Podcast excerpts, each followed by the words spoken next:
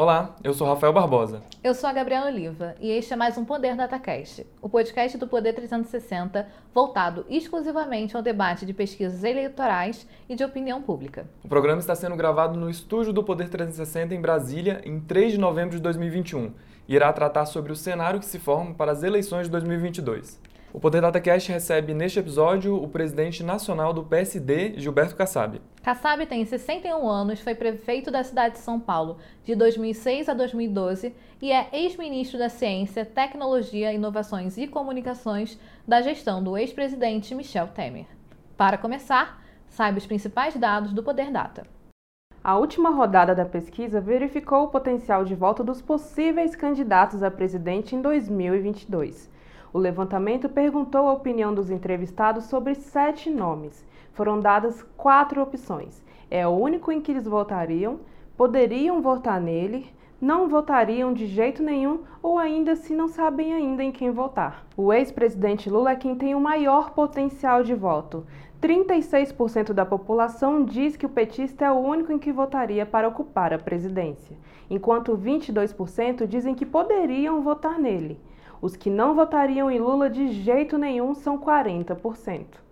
Jair Bolsonaro tem 28% de eleitores convictos, enquanto 10% dizem que poderiam votar nele, e os que rejeitam sua escolha são 59%. João Dória e Ciro Gomes têm 9% cada um de eleitores que votariam neles com certeza.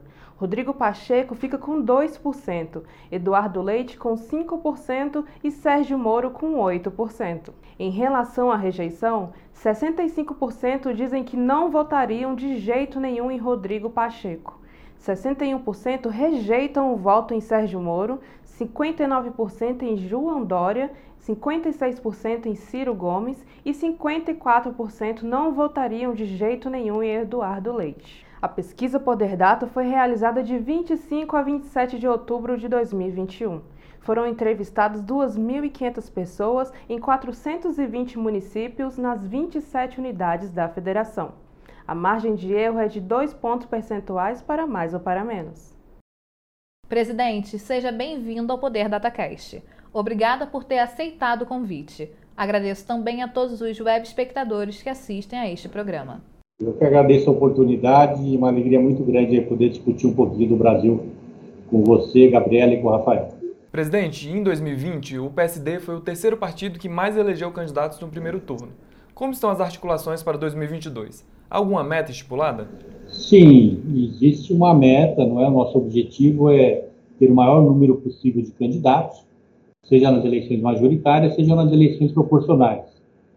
A legislação hoje ela pela primeira vez, ela proíbe as coligações proporcionais, já teve vigência nas eleições municipais, mas não na eleição nacional, nas eleições estaduais. Isso vai ser um teste para os partidos, não é? para a abrangência que eles têm, e o PSD procurou, da melhor maneira possível, se preparar para esse novo modelo, né, esse novo modelo jurídico. Estamos bastante confiantes em relação ao número de candidaturas, e também a qualidade dos nossos candidatos. Presidente, o senador Rodrigo Pacheco se filiou recentemente ao PSD. Pesquisa Poder Data mostrou que 2% dos eleitores votariam com certeza no presidente do Senado, enquanto 22% poderiam votar nele para presidente da República. O senhor analisa o nome como competitivo aos demais já apresentados até o momento? Olha, Gabriela, é surpreendente, não é? Um nome que não se apresentou, nunca teve nenhuma projeção nacional em termos de candidatura. Há poucos meses assumiu um cargo nacional, que é o presidente, que é a presidência do Senado Federal, aparecer já com 2%. É algo notável, não é? É porque a nossa expectativa é que enquanto não começar o processo eleitoral, a pré-campanha, isso depois do prazo de filiações se encerrar para quem quisesse habilitar alguma candidatura, então a nossa, eu imagino, assim, fazendo uma análise bem cautelosa, e a partir de maio, final de maio, que você pode já começar a ter um leve conhecimento do Partido da Opinião Pública. Esses 2% eles são muito positivos e nos enchem de entusiasmo. Presidente, o Poder Data mostrou também que Pacheco ainda é relativamente desconhecido pela sociedade. 51% da população dizem só ter ouvido falar no senador. Também por isso, o Pacheco tem uma alta taxa de rejeição. Como mudar? É, fazendo a pré-campanha, a campanha, primeiro ele se declarando candidato, ele ainda não se declarou. E quando o produto é bom, Rafael, e o Rodrigo, quem o conhece, sabe que é uma pessoa muito qualificada, muito jovem e ainda se tornou um dos melhores advogados de Minas Gerais e do Brasil. A partir de um determinado momento da sua vida, resolveu ingressar na vida pública e em quase sete anos teve uma ascensão meteórica por conta da sua boa formação no campo da moral, da ética, sua boa formação profissional. Conseguiu se eleger deputado federal. Você sabe, eu fui duas vezes deputado federal, uma eleição dificílima. Isso mostra que tem poder de comunicação, sabe estruturar propostas, sabe se relacionar com o eleitor. E ao chegar na Câmara dos Deputados, teve uma atuação excepcional. Se elegeu presidente da CCJ, Comissão de Constituição e Justiça, que é a principal comissão da Câmara, foi muito bem reconhecido por todos os parlamentares que tiveram na atuação dele um exemplo, o que o credenciou a disputar as eleições para o Senado por Minas Gerais, uma eleição majoritária, mais difícil ainda, e não apenas se elege senador por Minas Gerais, um dos principais estados do Brasil, mas se elege como o mais votado.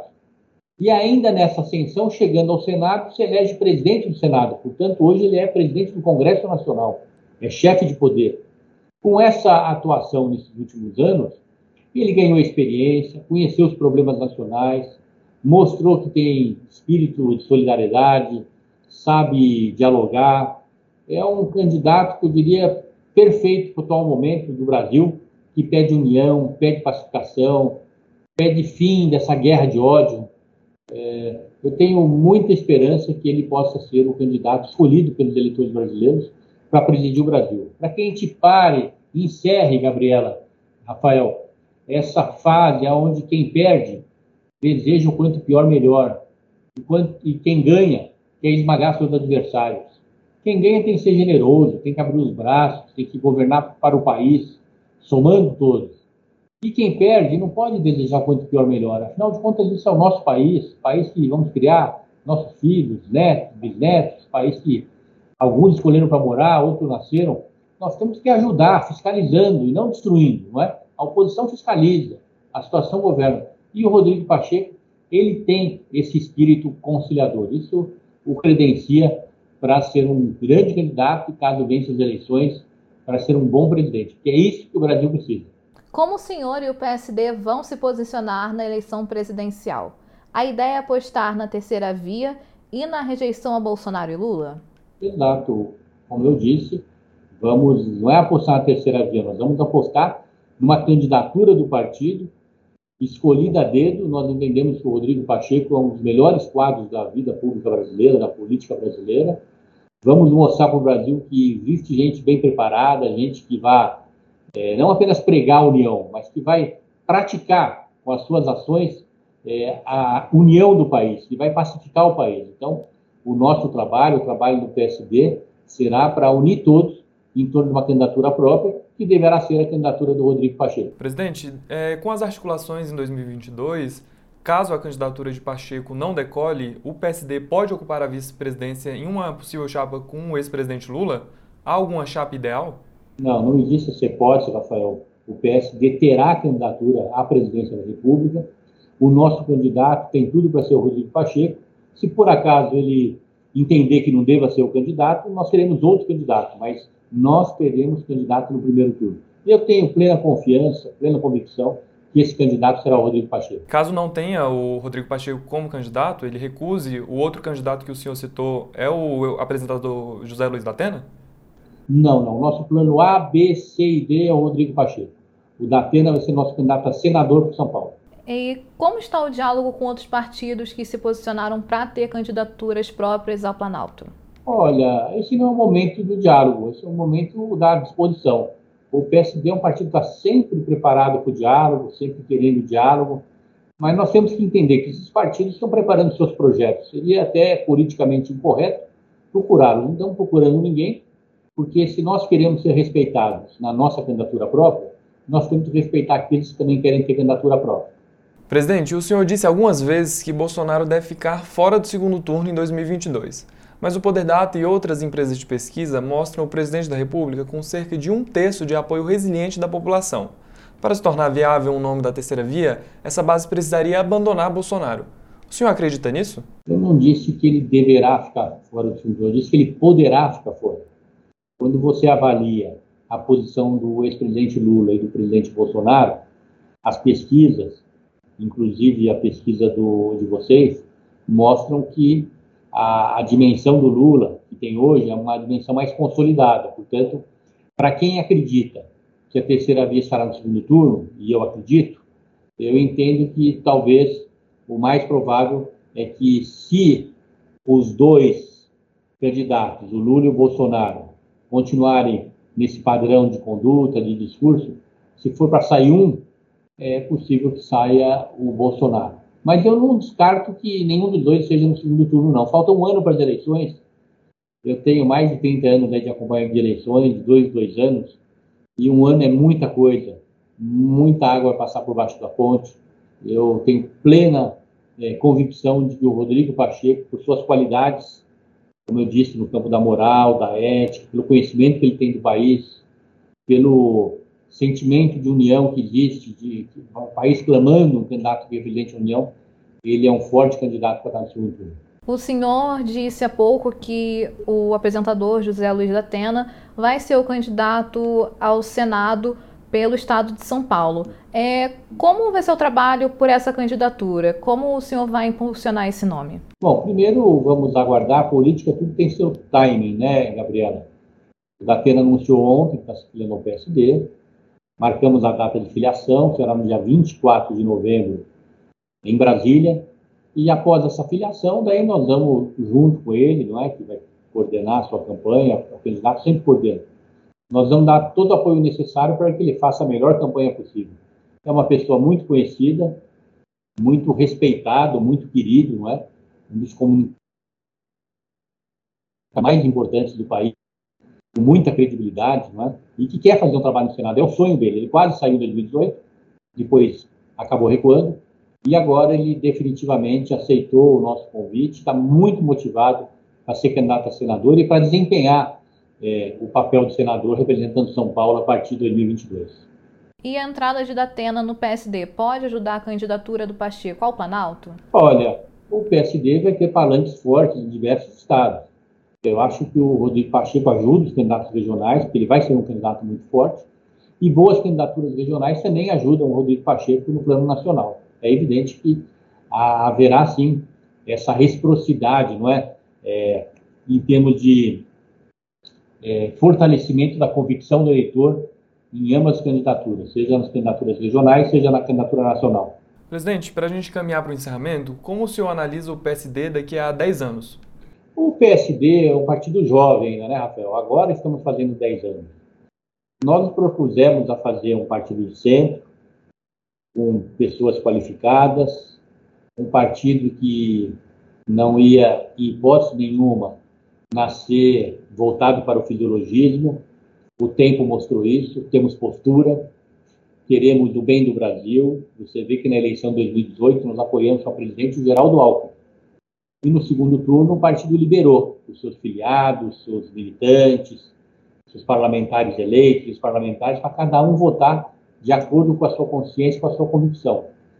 O Bolsonaro ganhou, no dia seguinte nos declaramos independentes, somos independentes até hoje, mas é, tudo aquilo que entendemos seja bom para o Brasil, vindo a, a, proposta de um projeto apresentado por um parlamentar ou pelo governo, tem tido uma sinalização positiva dos nossos parlamentares. Eu espero que daqui a 10 anos nós estejamos consolidados como um partido de centro, um partido que seja programático, um partido que deixe claro que a fisiologia é, não estará presente, propostas claras para o país no campo da saúde, educação, no campo da segurança.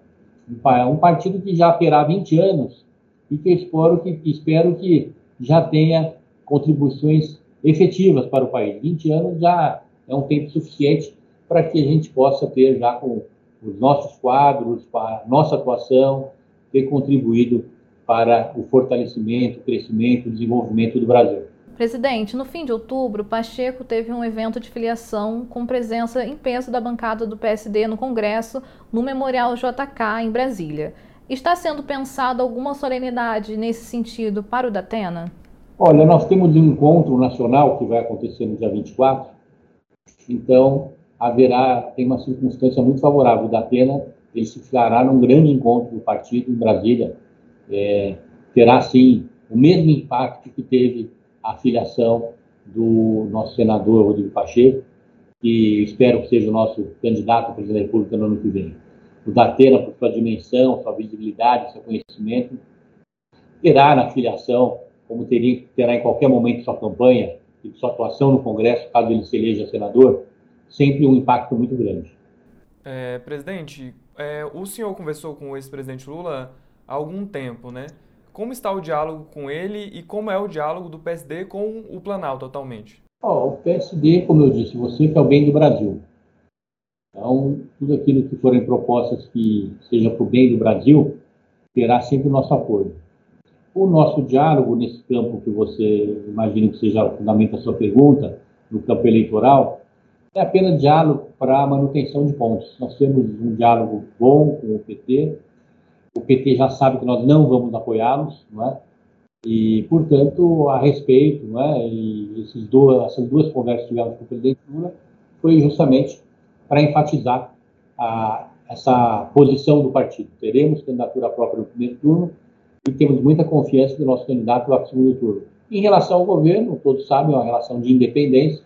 Os nossos parlamentares têm liberdade de votar a favor ou contra, conforme o projeto encaminhado pelo governo ou o posicionamento do governo. Obrigado ao presidente Gilberto Kassab pela presença. Agradeço também a todos os web espectadores que assistem este programa. O podcast foi gravado no estúdio do Poder 360, em Brasília, em 3 de novembro de 2021. O conteúdo do Poder Data não acaba aqui. Acompanhe sempre os resultados de 15 em 15 dias no jornal digital Poder 360. Tchau, tchau. Até.